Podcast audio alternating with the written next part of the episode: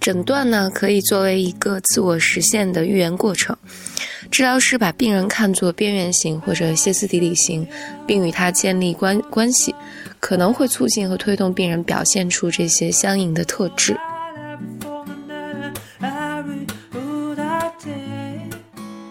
大家好，我是简丽丽，欢迎大家来到 Blow Your Mind Book Club 第二期。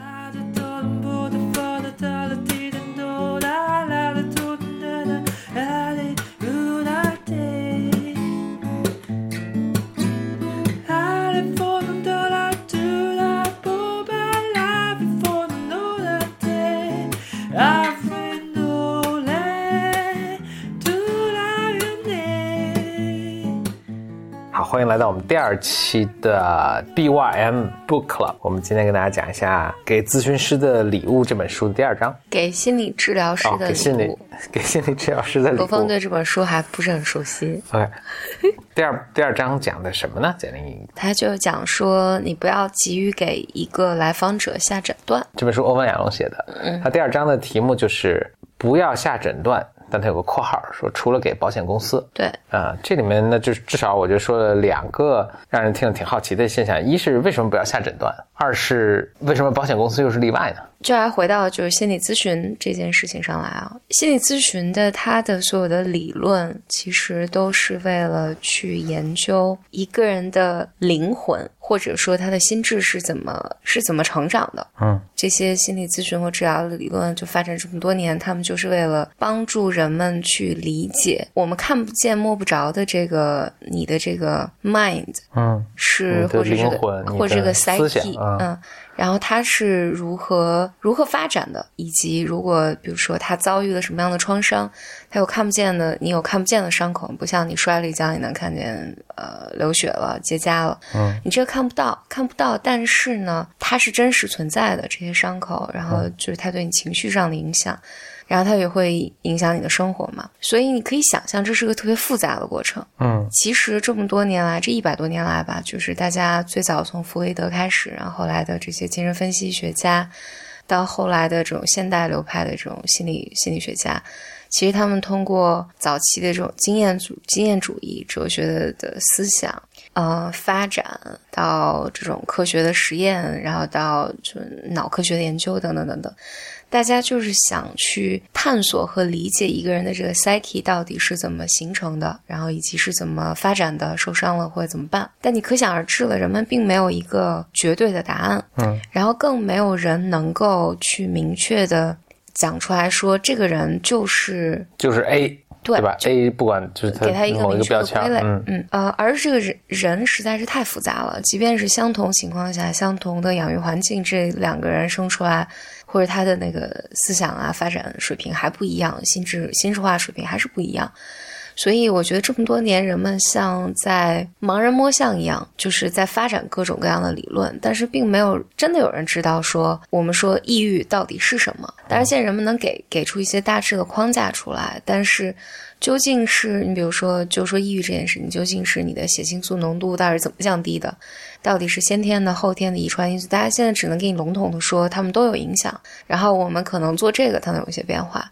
但是呢，当尤其咨询师和来访者去工作的时候，如果咨询师急于的给予一个诊断，或者就马上给你贴个标签儿，就会失去很多空间，而且你也会失去了解这个你真正了解你的来访者的机会。嗯，以及就是你的来访者可能也失去了一定的空间，就是他如何理解自己。就举个例子，你跟他说你就是抑郁症，嗯。但其实可能不是，有可能是他早年经受过，比如说丧失，或者他有一个啊，他的人际关系有出有问题，或者是就就是潜潜在他后面有可能有很多造成原因，可能是很复杂的。这跟你以前我看也经常举的一个例子，是不是有类似的地方？就是你说一个人他来可能就说是发烧，嗯，但是我觉得对身体的这个疾病的呃研究，其实是比对心理的。要先进很多了哈，对，所以现在可能不会不会犯这种错误，但是可能以前人们就认为发烧是个病，有点仿佛似似乎是这样，就是发烧就是个病，那我给你治发烧。那其实现在我们不会这么看了，因为发烧后面有很多种，你可能是肺炎，可能是感冒，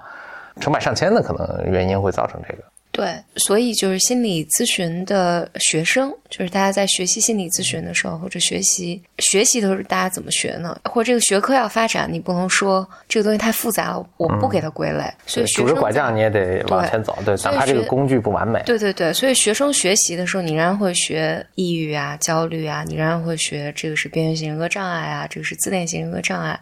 然后他们的表现会是什么？但是你在学习的时候，老师们都会不断的跟你强调说。这个只是我们总结出来的一些特征，嗯，但是实际上人格的类型还有一个人的复杂程度，就当一个来访者坐在这儿的时候，你是无法用一个词或者一种名称来将它归类的，嗯，这有可能是一个男人，但是他有可能是个父亲，是个儿子，他可能是个受伤的恋人，他可能是个胆小的儿子，就是都有可能，他有无数种。的嗯，看你要规划的多么精细了。其实你有很很多种维度，然后无限细分下去。对，而且而且他可能这个儿子可能是在父亲面前，当父亲就是在在这种情况下，他是个懦弱的儿子；但是在危险情况下，他可能是个勇敢的儿子。你你你没有办法用一种。东西来命名它，而对于心理治疗师，尤其是这样，就是当你自大到说我完全的理解这个病人，而且我就知道他就是什么什么什么什么，这个是极危险的。嗯嗯，所以我觉得这是亚龙在说你你不要轻易的给来访者做诊断。然后，所以实际上我们在做个案的时候，你你如果有机会去进入到就心理咨询师的学习学习里面，其实大家现在把这个叫做个案概念化。但这个个案概念化呢，它有从不同的维度，而且是一个连续谱上的。就是你刚刚认识这个来访者，可能一周、两周、呃五个月的时候，一年的时候，可能两年的时候，你对他的理解，因为人也会变化，你对他的理解也会变化。所以大家会讲这个个念个案概念化，但你绝不是去给一个特别粗暴的诊断。而且我我记我记得今年我去参加一个工作坊的时候。我记得，我就我们在一个个案督导上就讨论一个个案，就大家给了很多很多猜测，然后中间就有一个老先生就站起来讲说说，就大家很容易聊得很嗨，就是说啊，他这么做一定是因为这个，他可能早年，我怀疑他早年是不是经历过有性的创伤啊，巴拉巴拉巴拉，就这些。然后有一个老先生就站起来讲说，这这个老先生也是芝加哥的。老先生就说：“说我必须要再再次提醒大家，就是我们做的所有东西的这些讨论，可能是出于各种理论的考虑，但是它只是我们的猜测。我们还需要带着这些猜测和想法，再回到工作里面，和来访者一起去讨论。”嗯，你说这个，时候想起我我经常遇到的一个情况，就是那今天我就又还遇到了。老有人来问我，就是有关，比如说出国留学，嗯是不是合适？尤其是比如说读 MBA 是不是合适？大家也都会稍微填补一下，就是他的信息。他说我是一个，比如今年二十八岁的二幺幺毕业，有过三年四大四大工作经验的一个，我就会觉得特别没法提建议。就这样的人有很多。对，每个人跟每个人实在是太不一样。其实他贴了好几个标签，就是四大二幺幺什么，就这些东西。就这些都是一些很就因素之一。其实我要知道很多很多东西，可能才能给你提个建议。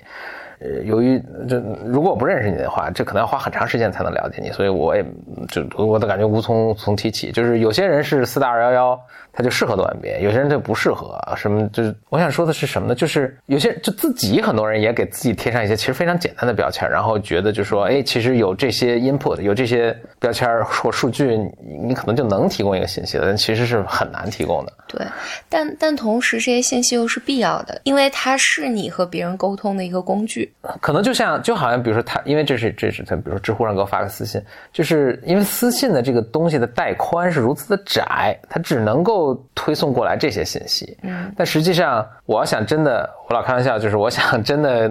给你建议说你适不适合，比如创业或者适不适合读 MBA。首先，我觉得我也没法给你提供这个建议。但如果我真的想就是不那么完全不负责任的话，我可能要认识跟你谈很久，认识，对，真的了解你这个人，可能才能说哦，那也许我我在这种情况下会怎么样做。那我就了解，就是说是不是要去读 MBA，可能比你这个人有没有就就咨询师要做的事情，对咨询师要做的事情可能又更简单多了。就咨询师要做那个事情更复杂，那他就更难去做个诊断吧？可能对。那为什么就是说？那大家后半句话啥意思呢？就是说为什么对要对保险公司？这个和其实亚龙也是在吐槽美国这个整个医疗制度。对对，这个我记得去年我在纽约的时候参加一个老年人的。嗯，我是我。顺便在这打个伏笔啊，就是其实亚龙这本书，我上次录的时候，他在他的 introduction 就是书的前言里，就也就说到这个问题，就是亚龙写这本书说给心理治疗师的礼物，他的一个动机也是因为他觉得现在的美国的整个医保体系，乃至因为医保体系直接影影响到这些治疗师的这个教育培训体系，对对吧？因为教育培训体系是给这个医保体系输出人才的。就他们这个一条线上其实都出现问题，然后他觉得这个很大的一个问题就是保险公司在是源头作祟。嗯，那这源头是什么情况？对，这这就是去年我在呃纽约参加了一个年会，嗯，心理治疗一个年会，这里面很多都是呃老先生老太太们，大家谈起来就说，哎呀，你们中国实在太好了，因为因为你们的制度才要准备建立，但千万别学我们。然后他们在讲，咱们是新中国，对，一切都是新的。在讲到保险的时候，他们就会觉得都是保险的制度，万恶的保险制度毁了美国的心理治疗这个行业。原因是这样的，就是因为美国的这个体系呢，大部分大家在寻找心理咨询师或治疗师的时候，会去看一个一个比较大的途径吧，就是去看我的医保下面覆盖了哪些啊咨询师啊，而保险公司会帮我报销一部分。但是因为心理咨询这个东西是如此的不一样，你对于每个人来讲，你的治疗目标还有咨询的时长等等都非常不一样。那保险公司怎么来判别呢？所以保险公司就会说，那我就报销你，比如七次或者十次的费用。这个逼迫其实倒逼了，就是咨询师要在七次到十次里面完成咨询。同时呢，保险公司还说我要看到效果。但但但这个合作就是对于普通人来讲是非常有道理的一个。要求对，听起来也 make sense。对，因为他说我付费嘛，我需要知道他是如何对我的来访者，就是或者对我的保单的客户产生积极作用的。你要给我一个可以评评价的标准，就是这两个情形就逼得咨询变成了非常短程的，比如七到十次，以及我必须要看到一些症状的减轻。但是呢，就是大家可能知道心理咨询的，就是或者你你去看精神类的问题吧，不一定是疾病，它很多是可能是，比如说长时间他在头二十年和一个不健康的家庭一起生长起来的，他现在可能出现的是失眠或者我抑郁，但其实你去你去跟他工作的时候，那那后面有二十年的创伤在，你没有办法在七次到十次里面完成。而有的时候，七次和十次可能刚刚建立好咨询关系，人还没有来得及有有任何的进展。然后这个咨询就要结束了，所以呢，但你对保险公司它的这套体系来讲，它必须要你有明确的诊断，我我能够制定出一些计划来，就是我我来报销你多少次，然后尤其我要看到效果。当然，我觉得这这也是世界比较现实的需求啊，你不能说这个需求是错的，它是对的。然后呢那这个就反过来会影响很多整个心理咨询的教学。你因为如果长程的做精神分析和动力学的治疗，没有人付。费来做，那咨询师也活不下来。所以呢，这种美国教育体系就培养了大量的，比如认知行为啊、短程短程疗法的这些咨询师。然后这个其实现在也被大家很吐槽，因为美国现在比较主导的就是短程的这种，比如 CBT 叫认知行为治疗等等这样的培训。而动力学和精神分析、家庭治疗都在相对萎缩。我们看比较均衡的其实是英国、欧洲那边。均衡的意义是认知行为、家庭治疗和心理动力学，或者它背后是精神分析，它是个三足鼎立的，就是发展的非常均衡。所以，其实心理咨询的发展，你去看，而美国就非常畸形。就是好像说精神分析在萎缩，但其实我觉得我我可能在其他的播客里面有讲过，就是实际上心理治疗的历史和精神分析的历史如此之短，以至于他们其实才刚刚开始，远远不到说现在有新的疗法出来，什么 CBT 啊，什么 DBT 啊，就这些东西要，我觉得他们其实是在精分或者是认呃或者是动力学的基础上，其实是添的新芽，而不是他们要杀死那些东西就替代了嗯。这些旧的，刚才想想说的是，你去看，呃，心理咨询在各个地区的发展，都和当地的历史、政治、经济等等是紧密相关的。它最终形成的形态是什么？我比如说，香港其实就是。社工群体是占了巨大的比例的，这个也是和它的整个社会结构，还有影响了整个心理咨询的发展有关的。嗯，你看台湾，台湾就不一样，台湾的社工就力量没有那么大，台湾就更偏向于呃心理治疗，嗯，它是比较稳定的在发展，所以你你去看。世界各个地方，就是就在精神心理这个领域，就是发展都不一样。但后来亚龙说的是，是这个，大家可能众所周知都有那个 DSM 手册，就是一个诊断手册。呃，这个诊断手手册看起来很权威，我们有时候也学习。但是呢，在美国，其实，在行业内是非常被人诟病的。大家就说这个手册就是为了保险公司制定的，因为它里面会有非常详细的，比如说什么叫边缘性格障碍，它的一二三四五六七八符合几条就是什么。然后自恋型格障碍是什么？比如一二三五六七八符合什么就是什么。这个手册其实是被详细的使用在保险公司这套体系里面的。就是你看完病人之后，你要根据他的条款，就一二三四，他是他是什么，然后他要做几次，然后我怎么报销，等等等等。亚龙吐这个槽，在二十多年吐这个槽，其实实际上在这二十多年里面，它深刻的影响了整个美国的心理治疗这个行业的呃，从培训、学习到训练到到后端。嗯，你说这使我想起我们前两天还在另一个会上的一个讨论，就是当时提到了一个凯撒模式这个概念。这个是医疗医疗的模式，就是我们说，因为说到保险嘛，就是。因为保险这个链条啊，就分几个，当然有患者，然后保险公司有医生，什么还有制药厂什么的卖药的，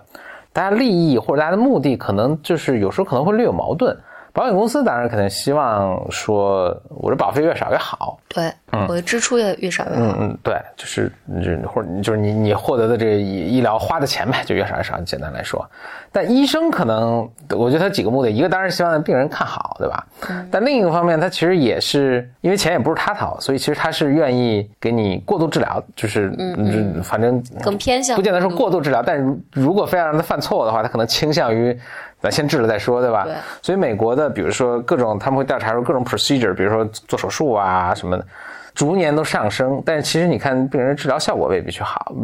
未必会好。嗯。然后，所以，所以其实医生跟医生跟病人跟保险公司之间，其实大家都有博弈。那那这这个就是可能是一个整个，比如西方或者美国，它医疗系统很本质上的一个问题。嗯。那凯撒模式，它的它的一个跟这些的区别是。这都是他一家的，就是从保险公司到药，到到到卖药，然后到这个医生，到医院，全是他们他们一家的。所以他的一个好，他会有一个好处，比如说他由于就就这个病到后期治是很花钱的，所以他会尽量多投，因为都是我们一家的嘛，所以我们希望少花点钱，那他会尽量多投入到这个 prevention，就是。预防上面，预防上面其实相对简单的，但而且其实对病人也好。就病人，我我其实宁可是早一点前期怎么我按个摩就好了，不要到后来我去非要开刀做个手术。所以凯撒模式，包括咱们国内现在也在大家在说，谁可以了起来做一个凯撒模式？但是它有有很大的困难了。它在美国也并不是到处都能流行，它好像最流行的就是加州吧。嗯，我也不是说这个就能解决这个欧亚龙说提出的问题啊，但确实它也是从一个角度去解决说，哎，保险公司跟医生跟患者之间这种好像略有对立的这么一个状况。嗯，我就它这个章其实非常短短一章啊，就两页纸。嗯，但是我其实看了几句话，我还挺有感触的。我现在拿出来就。说一下啊，就是那个章的内容我们已经说完了，其中有一句说到这儿，就是说还是说到呃，为什么去下诊断，它是有时候是有害的。他就说，当我们一旦下了一个诊断之后呢，我们不自觉的，我们的注意力就被吸引到那些就符合这些诊断的那些对症状上去了，对，而忽略了其他那些症状。嗯，这都有点像自我实现的预言了。就你觉得它是这个，就是对，其实就是我们说，你见着个，你手里有个锤子，见哎对着什么都是钉子。对，就是你你一旦脑里有这个印象，其实你你就往那个方向想，看着什么，就是你拿着锤子嘛，什么都想砸一下。对，呃，那你的这个诊断其实也像一个锤子，就是你一旦有了这个锤子，你他的一切这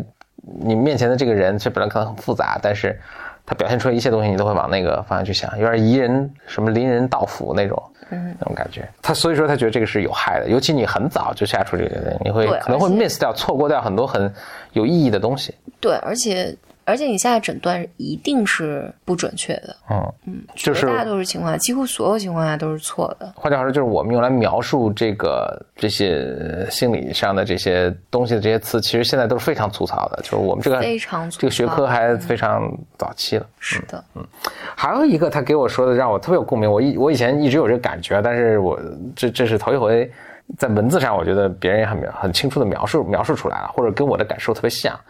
他说他说我们这个行业其实很奇怪，你每见一次病人叫一个 session 嘛，对吧？你第一次见一个 session 的时候，你觉得很容易就给他下个下个诊断了。嗯，等相反的，你见到第十次的时候，你反而觉得比较难下诊断了。对，因为你对这个人了解更深入了，你觉得不是一个简单的词就能描述出他的情况的。我其实以前有这么一个感觉，就是我发现那些去美国玩过一圈的人，一个游客，比如说他去去美国度了个假，我说美国是因为我比较熟悉这个国家，度了个假回来，他说你对美国什么样啊？大家都会这么问嘛？土啊，大家就会说土，或者人都很胖，或者还有什么？土反正就会说出很多形容词。嗯，right，就是回来还得好像还说的头头是道，还自己一套理论。我在美国就留学了好多年，我再回来，人家说美国什么样，我发现完全说不出来。我能说的最近的，我觉得是跟咱们一样，土，就 一样，就是也有聪明的人，也有固执的人，也有呃视野视野狭小的，什么样的，就是真的是万千大众什么都有，有挺洋气的人啊，OK。就少吧，可能，但是也有，就是你就会发现，当你对一个国家、一个社会就相对了解一下之后，你发现没法用一两个词来形容了，反而是，呃，我不知道这算不算无知无畏啊？就是你可能就有一个初步的印象，就刚去转了一圈，转了三天，回来之后，哎呀，其实好多观察，当然也也有某种人也是因为你用一双新鲜的眼睛去看这个事情啊。亚龙说的这个，就还让我特别有共鸣，就是说你看第一次的时候。你可能还挺自信的，说它就是个什么 A A A 或者 BBB 这么种情况，但你看到第十次的时候，你反而不太敢这么去做了，因为你你对这个一个人的精神是有敬畏的。是的，是的。OK，短短的一章啊，只有两页，我们也录了，还挺长。好，这是我们跟大家聊的，呃，第二期第二期，呃，咱们简单心理 Book Club 这本选的第一本书的第二章，就是欧文亚龙所写的。给心理治疗师的礼物。好，拜拜，下次再见。